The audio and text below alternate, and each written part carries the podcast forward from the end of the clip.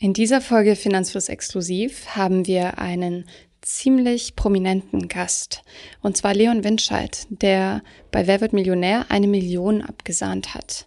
Was er mit dem Geld gemacht hat, wie das seinen Blick aufs Leben verändert hat und was er über die Psychologie des Geldes denkt, er ist Psychologe, erfahrt ihr in dieser Podcast-Folge.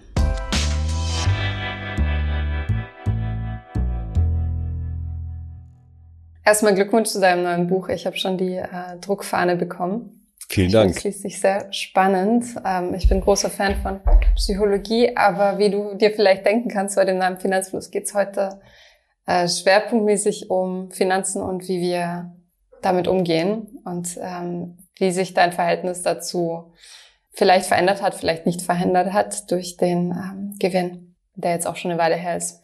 Fünf Jahre, ne? Ähm, nee, sechs, oh Gott. Fast ewig. sechs Jahre, ne? Fast ja. sechs Jahre, wie die Zeit vergeht, ja. Zunächst, wir sind ja jetzt gerade in einer ziemlich schwierigen Wirtschaftslage. Wie geht's dir damit?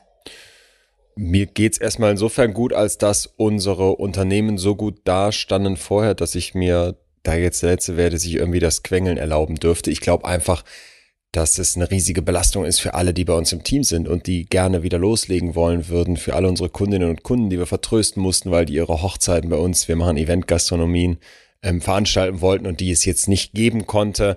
Und natürlich man auch bei den Azubis zum Beispiel merkt, die fangen ja eine Ausbildung an und wollen wirken, haben Lust, sind voller Tatendrang und sind jetzt in diesem ersten Jahr so ausgebremst. Das ist ähm, hart und das ist, glaube ich, für alle hart. Aber rein finanziell haben wir das große Glück, dass die Sachen, die wir anbieten, vorher so stark nachgefragt waren, dass wir eigentlich sowieso ausgebucht waren bis 2000, weiß ich nicht wohin.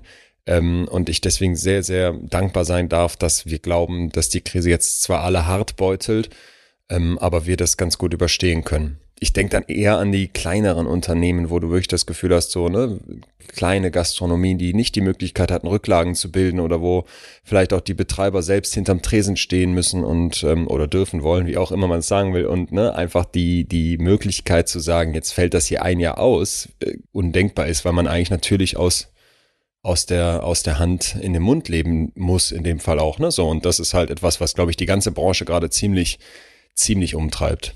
Ja, zur Erklärung, du hast äh, ein Partyschiff. Wir nennen es Event- und Kulturlocation.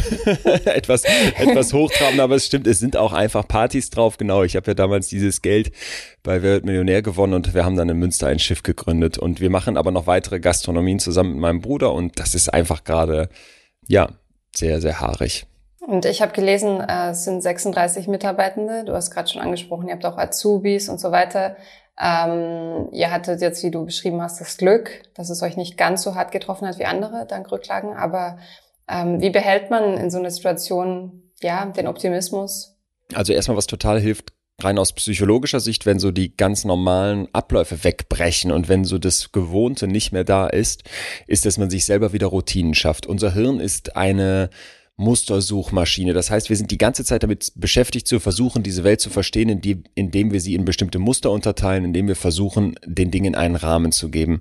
Und wenn das wegfällt, weil man alleine schon den Weg zur Arbeit nicht mehr hat oder weil man diese gewohnte Kaffeepause nicht mehr mit den Kolleginnen machen kann, dann ist es ganz wichtig, dass man sich dafür Abhilfe schafft, denn sonst kann es passieren, dass du in so eine Art unkoordinierten Raum fällst, einfach mal in so eine Leere kommst und dein Kopf massiv damit beschäftigt ist, irgendwo Halt zu suchen und das kostet dann die ganze Zeit mentale Kraft, die du eigentlich für was anderes brauchen kannst. Also für mich zum Beispiel ist es so, dass ich trotz äh, dann jetzt Homeoffice und eben nicht mehr ins Büro kommen oder auch die anderen Termine, die ich so habe, nicht wirklich wahrnehmen können, darauf geachtet habe, dass ich immer zu einer bestimmten Uhrzeit aufstehe, dann auch wirklich am Tisch sitze, dass ich mir den Tag im Prinzip wie so ein Tortensystem entlang meiner Finger aufteile. Ne? Morgens gibt's den ersten festen Slot, in dem ich zu einer bestimmten Uhrzeit esse. Das ist dann der Daumen. Dann gibt's irgendwie einen Arbeitslot bis zum, was ist es, Zeigefinger, wo man dann vielleicht eine Frühstückspause macht oder eine erste kleine Kaffeepause macht und dann gibt's irgendwie wieder einen Slot und dann gibt's ein Mittagessen am liebsten, weil wir in einer großen WG wohnen mit den anderen zusammen und so kann man sich den Tag einfach weiter aufteilen, bis man dann vielleicht irgendwie ein Sportelement einbaut, einen Spaziergang,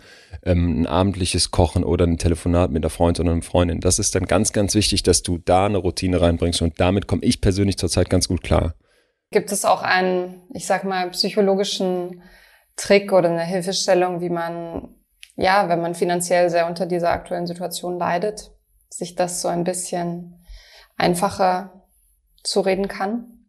Ja, erstmal glaube ich, ist ganz wichtig, dass man sich nicht selbst belügt. Die aktuelle Situation ist ja für ganz viele, gerade für Solo-Selbstständige, wir haben gerade eben schon bei den Bars darüber gesprochen, wo die Leute vielleicht hinterm Tresen stehen als Inhaber, ähm, eine absolute Katastrophe und eine riesige Herausforderung.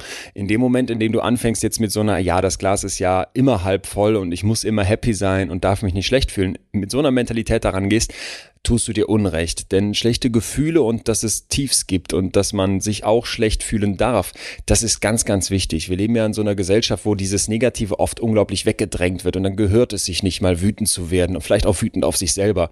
Dann ist Angst etwas, was wir nicht haben wollen, weil wir alle sagen, wir sind mutig und müssen mit breiter Brust uns hinstellen und versuchen, ähm, unseren Mann oder unsere Frau zu stehen. Und das ist, ist fatal, denn so tickt unsere Psyche eben nicht. Es gibt Momente, wo du dir ganz klar zugestehen musst, jetzt fühle ich mich schlecht und dafür verurteile ich mich nicht. Dann ist Achtsamkeit eine Technik, von der ich weiß, dass viele dieses Wort nicht mögen, weil es so gehypt wird. Aber wir wissen mittlerweile basierend auf einer wirklich dicken Datengrundlage, dass Achtsamkeit hilft. Deswegen mal ganz kurz, was ist das? Die Idee ist, dass du deine Emotionen, und das sind ja unfassbar viele, und gerade wenn es schlecht läuft, können da auch sehr viele hochkochen, die vielleicht vorher irgendwie so im Hintergrund nur schwelten. Ne? Ich denke an Scham Scham, ich denke an Wut, ich denke an Zorn auf mich selbst, ich denke an Ängste, dass du mit denen umgehen lernst, insofern als dass du sagst, sie sind da, ich nehme sie an und ich fühle sie, ich durchfühle sie, also ich gehe durch die schlechten Gefühle auch durch, aber ich bewerte das nicht. Du, vielleicht kennst du das, ne? Man fühlt sich irgendwie schlecht und dann verurteilt man sich plötzlich dafür, dass man sich schlecht fühlt, weil man sich vielleicht denkt, es gibt auch andere, denen geht's noch viel schlechter. Warum, warum stelle ich mich jetzt so an? Oder dass man sich ähm, verurteilt, weil man sagt, ja, du könntest doch, das ist doch so eine Frage. Wir, wir sagen ja so gerne, ich bin mit dem falschen Fuß aufgestanden. Ja, dann warum hast du denn jetzt schlechte Laune? Dann guck doch mal, dass du jetzt gute Laune hast, ne? Reiß dich mal zusammen. Das ist ja immer so unser Ding. Und Indianer kennen keinen Schmerz, was ja das blödeste Sprichwort ist, was es überhaupt gibt. Da merkt man schon, glaube ich, dran, dass wir eben einen sehr, sehr ja vermessenen Anspruch an uns selbst oft stellen und auch gesellschaftlich gestellt bekommen. Also ein ganz wichtiger Punkt ist deswegen achtsam auf die eigenen negativen Gefühle eingehen. Mein Lieblingsbild dazu ist, dass du dir eine Autobahn vorstellst, wo ganz viele Autos lang fahren und du kannst jetzt im Mittelstreifen stehen und dir das Ganze angucken, dann wirst du keinen Überblick haben und es ist tierisch laut und unangenehm. Oder du sagst, du gehst mal auf einen von diesen kleinen Hügeln, diese Schallschutzhügel neben der Autobahn, setzt dich da drauf und guckst, was so vorbeifährt und lässt das auch einfach vorbeifahren. Ne? Das wäre zum Beispiel eine klassische Achtsamkeitsperspektive auf die Dinge. Super interessant. Also du bist, wie wir jetzt vielleicht schon rausgehört haben, promovierte Psychologe und äh, schreibst Bücher zu dem Thema und hast Podcasts zu dem Thema. Ähm, bekannt geworden in der Öffentlichkeit bist du aber durch deinen Gewinn bei Wer wird Millionär 2015. Und mich interessiert besonders, wie sich dein Leben seither geändert hat, wie sich der Gewinn angefühlt hat und so weiter. Ähm, ich habe gerade gehört, du wohnst noch in der WG. Ja, wir wohnen hier zu fünft in Münster zusammen. Was sich vor allem verändert hat, ist, dass das Haus, in dem wir wohnen, mir gehört. Ähm, wer sich aber mit Immobilienpreisen auseinanderkennt, ich weiß ja, dass eure Community sehr finanzaffin ist, der wird wissen, dass in Münster die Immobilienpreise so sind, dass dann eigentlich auch schon alles weg ist. Also da äh, war sehr schnell die Kohle vom Konto, was mir wichtig war, weil ich überhaupt kein Mensch bin, der auf so, hm, auf so, ja, wie soll ich das sagen, der der sich mit Geld so sehr identifiziert im Sinne von, das ist das, was mich ausmacht. Ne? Ich bin Unternehmer schon immer gewesen und deswegen weiß ich sehr wohl, wie wichtig es ist, sich damit auseinanderzusetzen, würde niemals leichtfertig oder respektlos mit Geld umgehen. Aber das so auf dem Konto zu haben, das war für mich immer so ein bisschen was, wo ich dachte, ha, das fühlte sich für mich ganz persönlich nicht so gut an. Und deswegen bin ich sehr froh, dass ich das in dieses Haus, in dem ich jetzt hier sitze, gesteckt habe. Ähm, das ist ein denkmalgeschütztes kleines Häuschen mitten in Münster. Und dann hatten wir noch ein bisschen Geld über. Damit haben wir die Firma gegründet. Und damit war dann eigentlich die Wer wird Millionär-Nummer abgehakt. Also ich wäre nie der Typ gewesen für, für einen Porsche oder für eine Rolex oder für einen Tiger an alleine. Wer das mag, bitte, aber ich nicht. Und ähm, ansonsten hat sich eigentlich überschaubar viel verändert in dem Sinne, als dass ich sage, was mir wirklich wichtig ist, wäre so, wie ich mich gebe und was mich vielleicht ausmacht. Und ich glaube, daran hat das Geld überhaupt nichts verändert. Was sich sehr stark verändert hat, sind die Tätigkeiten. Du hast ja gerade schon mal so einen Rundumschlag gemacht. Ähm, ich habe jetzt seit einiger Zeit einen Podcast mit Atze Schröder. Wir sind zusammen bei derselben Managementagentur und die kam auch auf die Idee. Also als ich meinen Eltern gesagt habe, die beide Lehrer sind, ich mache hier einen Podcast mit einem Comedian, da äh, wurde ich eigentlich standesrechtlich enterbt. Nochmal zurück zu dem Moment. Ich weiß, es ist jetzt schon so lange her und wahrscheinlich nicht mehr ganz so nah bei dir, aber wie fühlt es sich an, wenn man weiß, so ich habe jetzt auf einen Schlag eine Million gewonnen? Ja, also man realisiert es nicht, zumindest ich nicht. Ich hatte auch vorher nicht mit solchen Beträgen zu tun. Ich war immer schon selbstständig, seitdem ich 17 war, aber da habe ich dann, mit 17 darf man ja noch nicht mal Rechnung schreiben, da habe ich dann für, für unter der Hand für 130 Euro oder sowas kleine Visitenkarten gedruckt und so Geschichten. Und deswegen hatte ich mit solchen Beträgen auch mit dann damals 26 überhaupt nichts zu tun.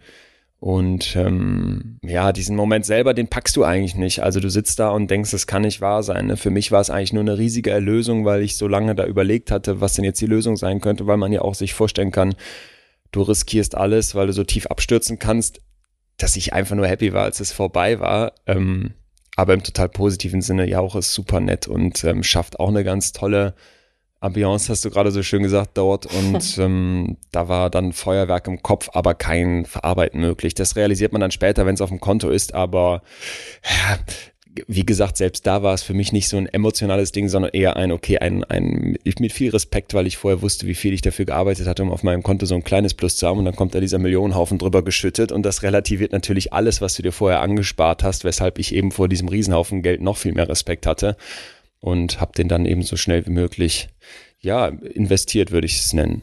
Mhm.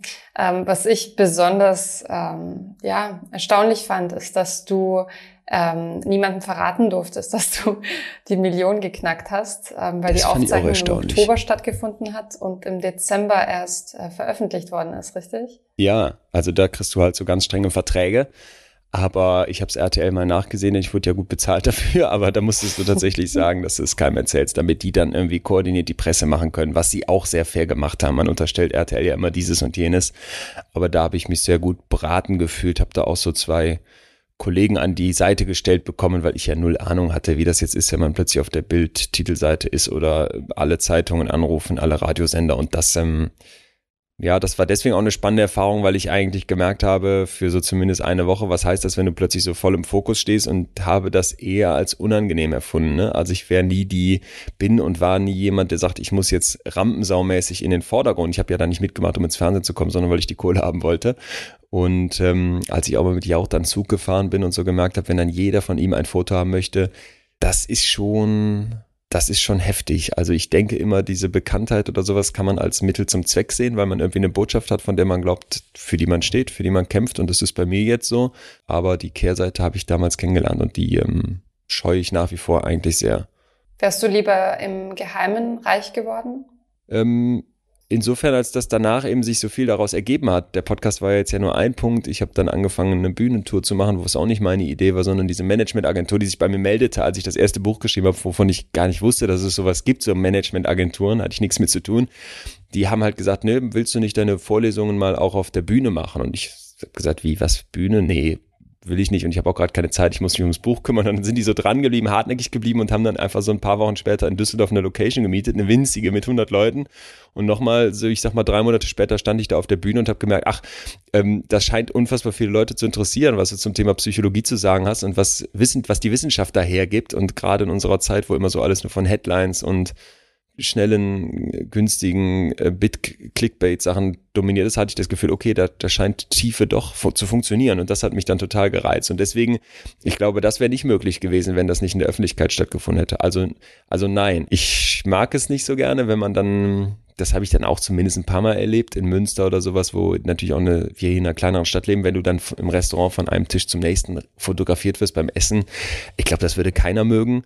Aber grundsätzlich, zumindest hier in der Stadt, wird man auch sehr viel angelächelt, wenn man dann durch die, durch die, über den Markt geht und das ist schön und umgekehrt, wenn du dir überlegst, wann hören Leute einen Podcast oder wann kommen Leute zu deiner Bühnentour, dann hilft es natürlich, wenn man dich schon mal gesehen hat oder zumindest ungefähr einzuordnen weiß, ne, woher man die Person vielleicht kennen könnte. Also es war für dich so. eine ganz gute Plattform, trotz allen Auf jeden Fall. Äh, Nachteilen. Klar. Ja, die Nachteile sind ja überschaubar, das muss ich auch nochmal kurz sagen. Also für eine Million nimmt man, glaube ich, ein paar Fotos hin. Wie viel Geld hattest du denn vorher zur Verfügung? Du warst Doktorand, als du teilgenommen hast, richtig? Ja, also ich war ja vorher schon Unternehmer und deswegen haben wir auch da schon Geld verdient, aber jetzt natürlich nicht in diesen, in diesen Gefilden. Also Till Schweiger kam mal danach zu mir bei Markus Lanz und hat mir vorgerechnet, eine Million netto, das sind ja zwei Millionen brutto und das sind so Steuersätze, mit denen ich nichts zu tun hatte. Ne? Also da ähm, hatten wir halt ein Einkommen über diese Studiefirma, die wir gemacht haben. Das war auch mehr Chaos als alles andere. Ähm, aber das lief schon ganz gut. Also wir haben schon Geld verdient und ähm, ja, aber nicht in dem Bereich, wo es jetzt irgendwie um Millionen ging, um Gottes Willen.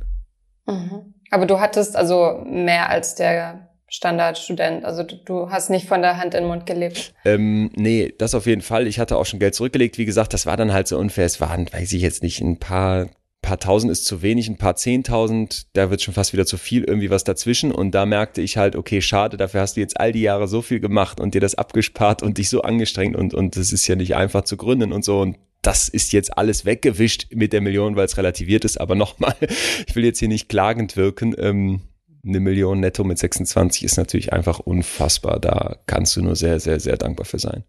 Also du musstest null Steuern darauf zahlen. Ja. Verstehe ich das richtig? Mhm. Wow. Das gilt als Lotteriegewinn. Wie läuft das konkret ab? Du hast schon angesprochen, ähm, du musstest dann warten, bis das Geld angekommen ist, wird das einfach auf dein Konto überwiesen? Es wird äh, sang- und klanglos überwiesen und du sitzt dann da in deinem Zimmer und ich scroll so durchs Online-Banking und denke, es kann nicht wahr sein. Dann steht da plötzlich 1.000.000,00, kein Jauch, kein Feuerwerk, nix. Es ist einfach wie so ein Dienstag oder sowas in der WG und du denkst dir, okay, krass. Was machst du jetzt? Was macht ein Millionär den ganzen Tag? Ich hatte keine Ahnung ähm, und habe dann erstmal einfach weitergemacht. Ja. Du hattest dann also eine Million auf dem Girokonto. Ähm, dabei sind ja nur bis zu 100.000 äh, Einlagen gesichert. Macht man sich da keine Gedanken? ja, guck mal, das äh, wusste ich gar nicht, weil mit sowas hatte ich ja, wie gesagt, vorher nichts zu tun mit solchen Beträgen. Und ähm, meine Mutter hat sich dann Sorgen gemacht und hat gesagt, Junge, ähm, dann verlieh die Karte nicht wieder. Und da habe ich halt realisiert, okay, das ist, ist echt, dieses Geld ist da. Aber ähm, nee, ich habe mir dazu keine Gedanken gemacht, ob ich das jetzt noch woanders hinbringen muss. Ich dachte mal, Stadtsparkasse ist sicher seit ich sechs war oder wann man dieses Knacksheft bekommt, hatte ich da mein Sparbuch und für mich war das deswegen so der große Dagobert Duck Tresor, da kommt keiner rein. Im Rückblick wahrscheinlich riskant. Ein bisschen, sagen Ein bisschen wir mal zumindest, so. ja. Ähm, du warst damals ja erst 26 Jahre alt ähm, und ich könnte mir vorstellen, dass man da ein bisschen überfordert ist. Hast du dir Hilfe geholt in Sachen äh, Finanzen? Hat dich jemand beraten? Nee, ich habe, ähm, da rufen dann Banken an. Das habe ich aber eigentlich alles ziemlich schnell insofern geblockt, als dass ich gesagt habe, ich habe ja klar vor, was mit dem Geld passieren soll, klar vor Augen. Und das war eben in das Investieren in unsere Firma und das Investieren in die, in die Immobilie. Und das habe ich dann beides durchgezogen, indem ich mich da nochmal beraten habe lassen, ob die Immobilie passt und bei der Firma mich, mich mit anderen Leuten beraten habe, ob und wie ich das machen kann. Alle haben gesagt, lass es sein. Und dann habe ich es doch gemacht und mittlerweile hat die Firma 40 Angestellte und wir haben, weiß ich nicht, wie viele Gäste, aber so Richtung, also Richtung 30, 40.000 Gäste haben wir bestimmt pro Jahr und ähm, es geht richtig gut. Ähm, legst du privat, also außerhalb dem Haus, was du jetzt als Vermögen besitzt, aber legst du Geld an und wenn ja, wie? Äh, ganz langweilig. Also ich habe äh, in ein paar nachhaltige ETFs investiert Wobei ich das Thema nachhaltig, ich habe das ja auch mal diskutiert, fand ich ganz interessant hier bei euch in der Folge. Äh, das ist ja nicht ganz einfach, wer da nur Greenwashing betreibt und wer da jetzt wirklich nachhaltig ist. Also da bin ich ähm, sehr, sehr unsicher noch, ob und wie sich da was tun kann. Ansonsten ist es nicht so sehr mein Thema. Für mich ist viel spannender eigentlich die Psychologie hinter dem Geld und dem Umgang mit Geld und was es mit uns macht und vielleicht auch, was es da für Fallstricke gibt, wo wir uns vertun und dann Strategien nachlaufen, die eigentlich mit unserem Hirn nicht zu vereinen sind. Mhm. Was ich zum Beispiel in dem Zusammenhang interessant finde, äh, wie lange hat es gedauert, bis es sich für dich okay angefühlt hat, das Geld auszugeben? Äh, das würde nach wie vor nicht der Fall sein und das war auch nie so. Also es würde sich für mich nach wie vor schlecht anfühlen, an diese Million ranzugehen. Ähm, ich habe es ja nicht ausgegeben, sondern in etwas gesteckt, von dem ich glaube, dass es oder weiß, dass es mittlerweile noch viel mehr wert ist. Und das ist vielleicht auch so ein bisschen blöde Mentalität, wenn es dann gut läuft, nicht zu sagen, jetzt freu dich doch, gib's aus und gönn dir auch was, sondern es dann halt irgendwie zu sparen, aber so bin ich. Und ähm, da, da weiß ich zum Beispiel auch, dass es da vielleicht gar nicht so gut wäre, jetzt extrem gegen meine Natur zu leben. Wir hatten nie, nie wenig Geld zu Hause. Meine Eltern waren beide Lehrer, aber das ist natürlich auch nicht reich, ne? Und ähm, trotzdem, glaube ich, kriegt man da so ein ganz schönes Sicherheitsbewusstsein mitgegeben und deswegen wäre ich nie der, nie der Typ fürs Prassen. Also es gibt keine Sache, wo ich nach dieser Million gesagt habe, das gönne ich mir jetzt, da kaufe ich mir was richtig Teures. Wir sind weiter nach Südfrankreich mit den Iglos Zelten gefahren und ich war zwar mal danach kurz danach im Skiurlaub, aber das wäre ich auch so gefahren. Also gar nicht meine Art. Mhm. Also dein Lifestyle hat sich gar nicht groß geändert, außer dass du jetzt eine Immobilie besitzt. Ja, was ja schon eine krasse Veränderung ist, ne? weil wenn man sich an so umguckt, meine ganzen Freunde, die jetzt auch so Anfang 30 sind, wir wohnen, ich wohne in Berlin und Münster, also ich fahre zwischen beiden Städten hin und her. Äh, keiner von denen kann sich, obwohl die tollste Jobs haben, irgendwo eine Immobilie leisten, ohne die Aussicht, dass sie dann ihr Leben lang diese Schulden abbezahlen müssen, wenn es denn überhaupt gut läuft. Und das ist, finde ich, schon etwas, was natürlich irgendwo man unglaublich froh darüber sein kann, klar. Hast du mit Neid zu tun gehabt oder noch zu tun? Neid, also im privaten Bereich überhaupt nicht. Ich weiß nicht, ob und wie das bei Fremden eine Rolle gespielt hat, aber ich hatte schon das Gefühl, dass so dieses typische Denken, hey, die Deutschen, die sind dann so eifersüchtig und gönnen einander nichts, dass das ein, ein, ja, nicht ganz, zumindest für mich nicht bestätigtes Vorurteil ist. Ich hatte vielmehr das Gefühl, dass man mir wohlwollend und sehr, sehr, ja, positiv mitfühlend begegnet ist, sich mit mir gefreut hat, als dass man irgendwie neidisch war. Mhm. Noch eine, ähm, finde ich, psychologisch interessante Frage ist, ähm, warum reden wir in Deutschland eigentlich so ungern über Geld? Weil Geld natürlich irgendwie so etwas ganz Absolutes hat. Ne? Wenn ich dir sage, wie viel ich verdiene, kann ich nicht mehr um den heißen Brei drum rumreden. Dann lege ich die Zahlen offen und das hat etwas von Hose runterlassen.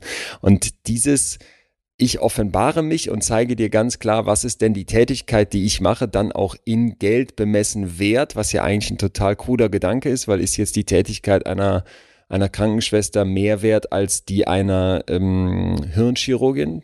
Da könnten wir uns jetzt ja darüber streiten, aber in Geld bemessen wird sie halt eben unterschiedlich von der Gesellschaft bewertet. Und das wird damit ganz offenbar. Und deswegen ist Geld ein unglaublich schambehaftetes Thema für die einen, weil sie vielleicht Sorge haben, sie haben zu wenig. Und für die anderen, und das ist ja dann eben das Paradoxe, weil sie sagen, sie haben zu viel oder sie verdienen mehr, als ihnen zustehen würde. Und ich glaube, dass uns da, wie bei allen Schamthemen, eigentlich mehr Transparenz helfen würde. Einmal, um uns fairer zu vergleichen, um vielleicht auch aus diesem Gender Pay Gap endlich mal rauszukommen, damit sich da was bewegt und man anerkennt, erkennt, okay, da gibt's Ungleichheiten, ja, dann lass uns auch über die reden und lass uns die offenlegen. Denn Scham lebt vom Geheimen.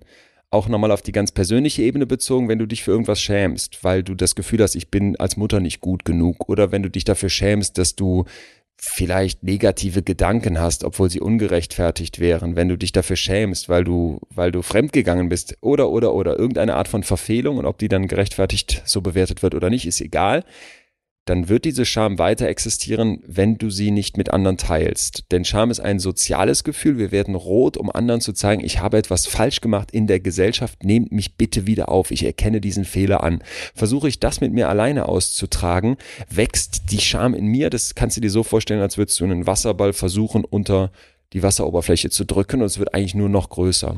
Deswegen gibt's bei Scham immer die Devise, vertraue dich jemandem an, der dein Vertrauen verdient hat. Also erzähl das jetzt nicht leichtfertig irgendwem zwischen Tür und Angel, sondern nimm dir in einem ruhigen Moment jemanden zur Seite und berichte dieser Person. Ist das wirklich so schlimm? Wie siehst du das? Und ganz oft kriegt man dadurch so einen Blick aus sich selbst heraus, auf sich, von außen auf sich gucken. Das ist in der Psychologie ganz zentral und das ist bei der Scham auch ganz wichtig. Also ich glaube, da spielt Geld ähm, für viele Leute eine zu große Rolle, was die Scham angeht, oder würde ich mir mehr Transparenz wünschen? Ich mir auch, tatsächlich. Hast du durch den Gewinn neue Seiten an dir selbst entdeckt? Du bist ja sehr reflektiert, aber vielleicht hast du dich selbst trotzdem überrascht. Ich habe jetzt zweieinhalb Jahre lang für mein neues Buch gearbeitet. Das heißt Besser fühlen und ist eine komplette Reise durch ganz verschiedene Gefühlswelten, die auch mal mehr oder weniger etwas mit Geld zu tun haben, wo wir heute drüber sprechen. Und ich merke jedes Mal wieder, je länger ich das tue, je länger ich auf meine eigenen Emotionen achte, desto besser verstehe ich die und desto besser verstehe ich auch die Menschen um mich herum. Und dass ich das überhaupt machen kann, dass ich mich irgendwann getraut habe zu sagen, ja, ich werde jetzt, ich arbeite jetzt an Texten, ich traue mich noch gar nicht selber zu sagen, dass ich Autor bin. Ich meine, es ist jetzt erst das zweite Buch und irgendwie denke ich bei Autoren immer an die, hm. an die ganz Großen und mit denen kann und will ich mich gar nicht messen. Aber das hat mir das Geld natürlich ermöglicht. Und da würde ich sagen, hat sich auch einiges verändert, denn das merke ich schon, dieses sich wissenschaftlich fundiert mit den eigenen Gefühlen auseinandersetzen, darauf basiert im Grunde das gesamte Buch und vor allem mit den Stars auf dieser Welt, die jeweils auf den Gebieten forschen, mit denen zu sprechen, das hat in mir unfassbar viel gemacht. Also ich erinnere mich an ein Gespräch mit einem Harvard-Professor Jerome Kagan, das ist einer der wichtigsten Psychologen, die überhaupt leben und mit dem habe ich über Angst gesprochen. Das war einfach in, naja, einer guten Stunde oder anderthalb Stunden aus New York nach Münster eine Rotweinreduktion an Weisheit. Sowas habe ich noch nicht erlebt. Mir glühte danach der Kopf und ich merkte, mit diesem Mann über Angst zu sprechen und sich ganz ehrlich und offen den eigenen Ängsten zu stellen, das ist etwas unglaublich Erhellendes gewesen.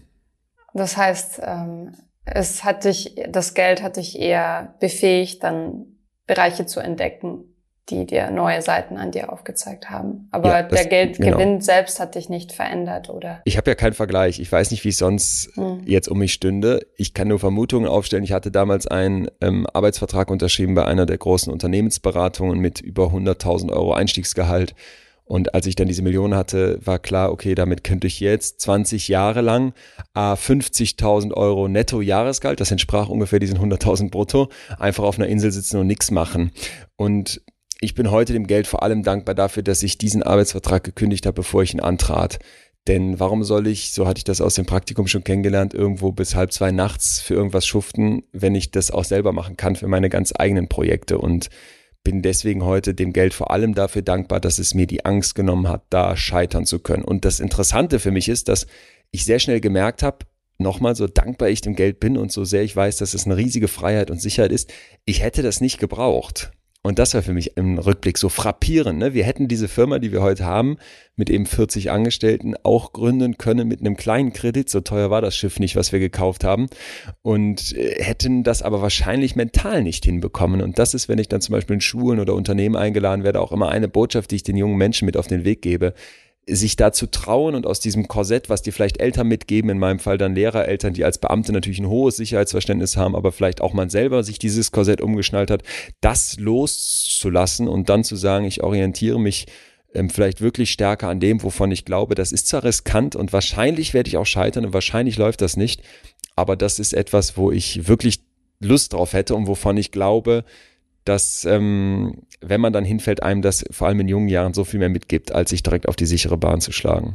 Was hat dein Leben mehr bereichert, der Geldgewinn oder dein Business, das du aufgezogen hast mit dem Boot? Es ging ja einher und natürlich aber das Business, denn das Geld ist, ist und bleibt für mich eine Zahl auf dem Konto mit der ich arbeiten kann, mit der ich versuchen kann, neue Investion, Investitionen anzustoßen, mit der ich im Idealfall sagen kann, ich sichere mich ab und kann gucken, dass es vielleicht durch bestimmte äh, ja, Investitionen mehr wird, wobei ich da auch immer so meine Befindlichkeiten mit habe. Und das Business ist etwas, wo ich sagen kann, natürlich auch da hat Geld ganz viel mit zu tun, denn ich will und muss 40 Leute in, in Brot halten und Gleichzeitig ist das aber etwas, wo ich ja etwas verwirklichen kann. Ich als Unternehmer betrachte eine Situation und jetzt erfinde ich keinen Impfstoff, aber ich gucke halt, dass hier Leute ähm, abends zu einer kleinen Lesung in den Sonnenuntergang auf dem Kanal schippern. Ich kann gucken, dass Leute zu uns kommen und bei uns ihr Koffertheater aufführen oder wir machen so Poetry Slam Veranstaltungen mit ganz jungen neuen Leuten, die dann ihre Texte vorlesen. Wir haben aber natürlich auch Weinseminare, Gin-Tastings, also Veranstaltungen, wo ich selber gerne daran teilnehme und merke, okay, das bereitet dann jetzt hier mal eben 130 Leuten vier Stunden einen tollen Abend. Ne? Und das ist etwas, wo mir dann das Herz aufgeht und wo ich merke, okay, dafür kann ich richtig brennen. Und dann ist die schwarze Zahl auf dem Konto für mich nichts dagegen.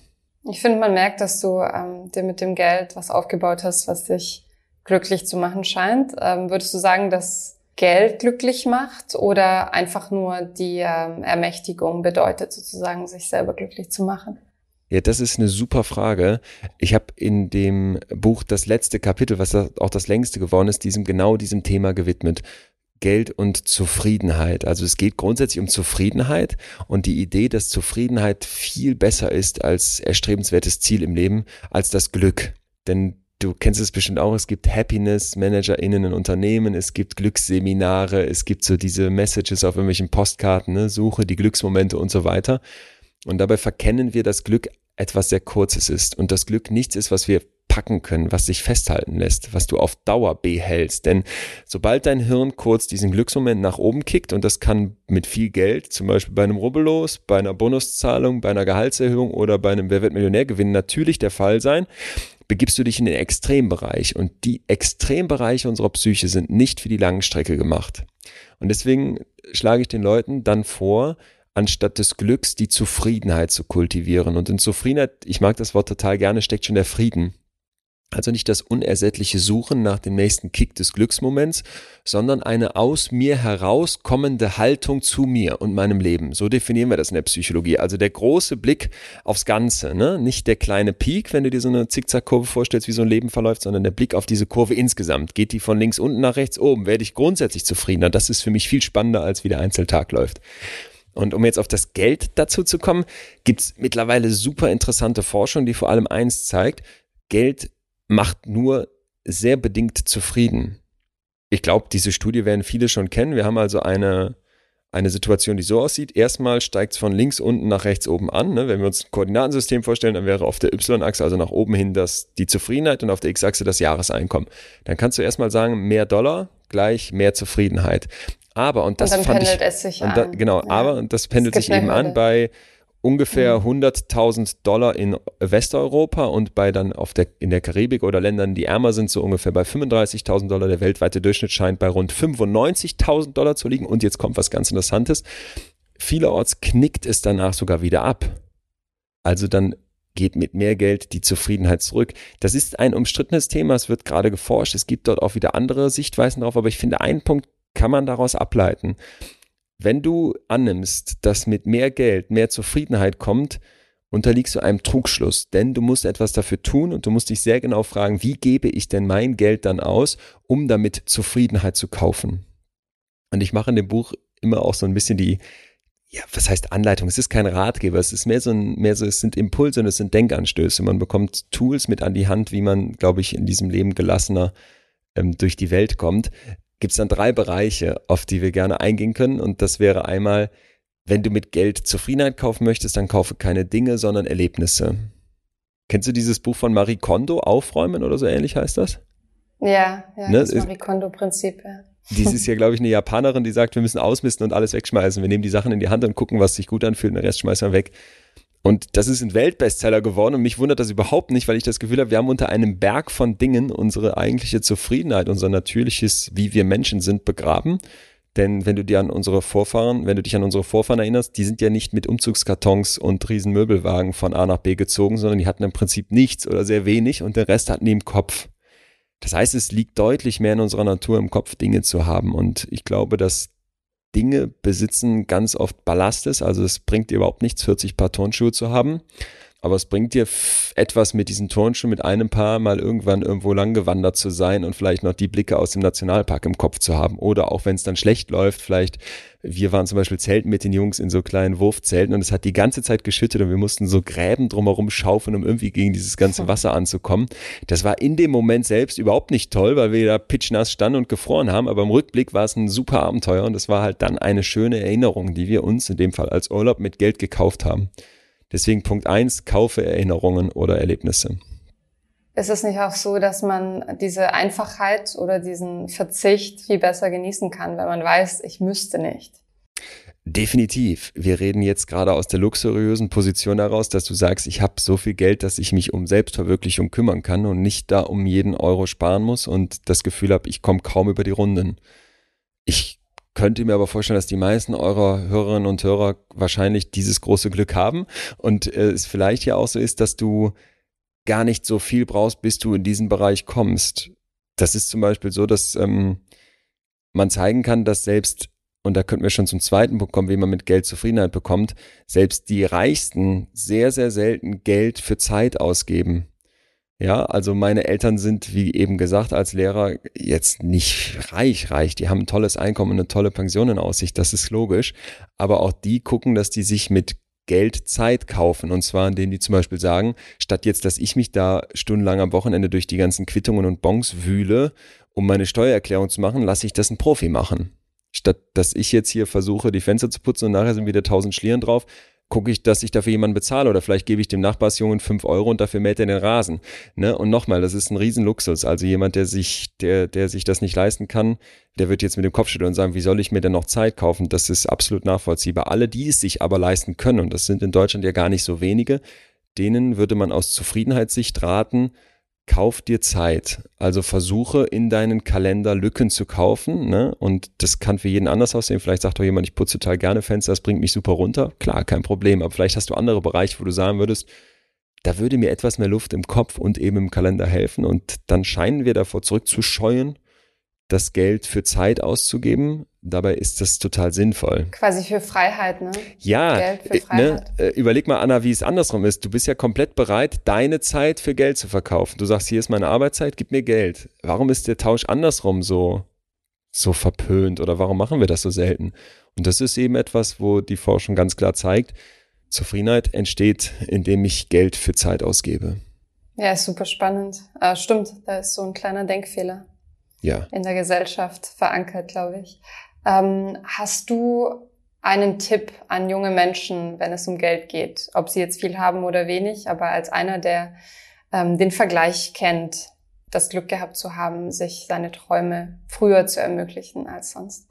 Erstmal hat mir letztens ein Freund erzählt, dass er sich hingesetzt hat mit seiner Freundin und gesagt hat, lass uns mal überlegen, wie viel Geld brauchen wir denn überhaupt? Wie viel Geld bräuchten wir, um jetzt so um die Runden zu kommen? Und oft hat man das Gefühl, ja, man kommt ja vielleicht so klar und hat aber trotzdem, das kenne ich auch. Und nochmal, da habe ich ja dieses riesige Glück mit dem vielen Geld im Nacken und es ist trotzdem nicht weg. Kennt man ja vielleicht diese Sorge, was passiert, wenn es mal schlechter läuft, egal was man macht, ne? ob man selbstständig ist oder irgendwo angestellt. Du, wir alle, du nix sofort, wir alle kennen die Sorge, dass man sagt, was passiert, wenn ich entlassen werde, wenn ich nicht die Erhöhung bekomme, wenn ich mal Kinder habe und so weiter. Und da ist mein Tipp, wie bei allen Sorgen eigentlich, und das hatte mir dann dieser Freund ganz konkret erzählt, mach es greifbar. Lasse es auf keinen Fall diffus. Ne? Wie viel Geld brauchst du wirklich? Und dann kannst du dir eine Range machen. Wo ist der Minimum, minimale Wert, den du sagst, das brauche ich so, um hier meine Existenz so zu haben, dass ich sage, nö, damit ist es okay, damit kann ich vielleicht nicht die großen Sprünge machen und ich hätte gern mehr, aber das ist fein, damit gehe ich jetzt nicht unter. Wo ist dann so vielleicht der mittlere Bereich und wo sagst du, ab hier, und das empfehle ich auch unbedingt, reicht es? Ne? Denn auch das wird ganz oft diffus gelassen und dann rennst du und rennst du im Hamsterrad und merkst gar nicht, ach Moment mal, ähm, brauche ich denn jetzt mehr als 60.000 Euro? Wie war das denn? Vor gar nicht allzu langer Zeit habe ich doch als Studi noch so und so gelebt und da war mein Leben doch auch toll. Jetzt quillt mein Kalender über und ich bin nur noch im Hamsterrad und habe, und wofür eigentlich, ja? Wie viel 10.000 Euro mehr musst du mir noch geben, damit du dann sagst, das reicht dir jetzt? Also diese drei Stufen würde ich ganz konkret aufschreiben. Und es ist hochinteressant, wenn man das mal macht, denn man, man merkt sofort, man hat eigentlich, auch wenn man das gar nicht so im Blick hat, sowas bei mir lange auch, weil man so sagt, es passt auf dem Konto, ist kein Minus und das ist schon okay, ähm, hat man ein sehr konkretes Verständnis davon. Ne? Man kann sich also wirklich überlegen, was einfach aufschreiben, was kostet die Krankenversicherung, wie viel kostet meine Bude aktuell an Miete, ne, wie viel größer hätte ich es gerne oder kleiner, das kann man sich ja dann auch überlegen jeweils und dass du es greifbar machst. Denn nichts macht uns nervöser, nichts macht uns mehr kaputt als Sorgen. Wir haben ja eben kurz über den Harvard-Professor gesprochen, das war für mich der Auftakt in diese Gefühlsreise vom Buch. Sorgen im Hintergrund, die so wabern und die dich nachts nicht schlafen lassen, weil du nicht weißt, was passiert, weil da so eine Ungewissheit ist, das kostet unfassbar viel mentale Power, weil dein Hirn die ganze Zeit damit beschäftigt ist, sich auszumalen, was könnte nicht alles schiefgehen, was könnte passieren, hätte, könnte, täte, das kennen wir alle. Und dann bist du in irgendwelchen Schleifen gefangen, in irgendwelchen Spiralen und beraubst dir Energie, die du eigentlich fürs Leben und für rationale, gute Entscheidungen dann bräuchtest. Also, wenn es solche Sorgen bei dir gibt ums Thema Geld, dann pack sie, indem du sie konkret machst. Ja, und Einmal schaffe ich das, indem ich für mich aufstelle, wie viel Geld brauche ich denn und dann bitte in den drei Etappen minimal, was ist, wo ist alles gut und was wäre auch maximal, ab wo weiß ich genau, da habe ich mir mal selber zugestanden, das reicht und mehr brauche ich nicht. Das wäre ein Punkt. Finde ich eine super, super spannende Überlegung. Ich habe auch neulich äh, mit Freunden darüber gesprochen. Die meisten Menschen leisten sich eine Wohnung, ähm, die ihrem Gehalt angepasst ist und nicht die ihren Stimmt. Bedürfnissen angepasst ist. Also ich hole mir eine 100 Quadratmeter Wohnung, weil vielleicht mein Gehalt und das Gehalt meines Freundes zusammen das hergibt. Aber eigentlich reicht uns vielleicht die 60 Quadratmeter Wohnung. Also ich finde, das ist ähm, ein sehr spannender Gedanke und da geht es auch darum, ja, ehrlich zu sich selbst zu sein. Ne? wie blöd ist das? Ne? Es gibt so viele Daumenregeln, die man dann zum ersten Mal von seinen Eltern hört, weil die die irgendwo mal gehört haben und dann kriegt man diese mitgegeben als junger Mensch. Ja, ein Drittel des Geldes kannst du für Miete ausgeben. genau wie du sagst, Anna, ne? warum frage ich nicht, hey, wie groß war denn meine Studiebude und wie schlecht oder gut habe ich mich da eigentlich gefühlt und wie viel mehr bräuchte ich? Und dann kannst du immer davon träumen, boah, wäre das toll. Bodentiefe Fenster und ein noch größeres Haus und das dann nicht mitten in Münster, wo ich jetzt wohne, wo es so laut ist mit der Straße, sondern irgendwo im Grün und trotzdem stadtnah. Aber wenn ich da arbeiten würde und dann so eine Veranda hätte, dann könnte ich äh, ein Buch nach dem anderen schreiben. Und das ist Quatsch. Zufriedenheit kommt aus uns heraus und nicht von außen in uns herein. Deswegen trenne dich von solchen fixen Daumenregeln und gucke, dass du dein Geld selber austaxierst, indem du dich in Abständen dazu mal äh, selber erdest und auch nochmal reflektierst, wo komme ich eigentlich her, womit war ich mal zufrieden und wie viel mehr brauche ich dann. So, das ist der eine Punkt. Und dann noch ein weiterer Punkt, um nochmal auf die Sorgen zurückzukommen aus dem, aus dem Angstkapitel, eben weil mich das so begeistert hat. Mit dem Jerome Kagan, dem Harvard-Professor, habe ich darüber gesprochen, dass unsere Ängste und Sorgen, und da hat Geld ja, glaube ich, ganz viel mit zu tun, gerade wenn man noch nicht so genau weiß am Anfang des Lebens, wie viel werde ich denn haben, wie viel werde ich bekommen und so weiter, wie viel braucht man denn auch, dass wir sorgenlos werden, indem wir die Angst, die dahinter steckt, hervorholen. Das klingt jetzt erstmal ein bisschen kompliziert, aber wenn wir uns überlegen, warum machen wir uns Sorgen? Und das kannst du auf Investments beziehen, wo du dich die ganze Zeit fragst, hat sich das jetzt gelohnt, macht das Sinn? Das kannst du auf eine Gehaltsverhandlung beziehen, wo du nicht weißt, wie soll ich da reingehen, was kann ich da rausholen? Und das kannst du eben auf die Frage beziehen, wie viel Geld brauche ich?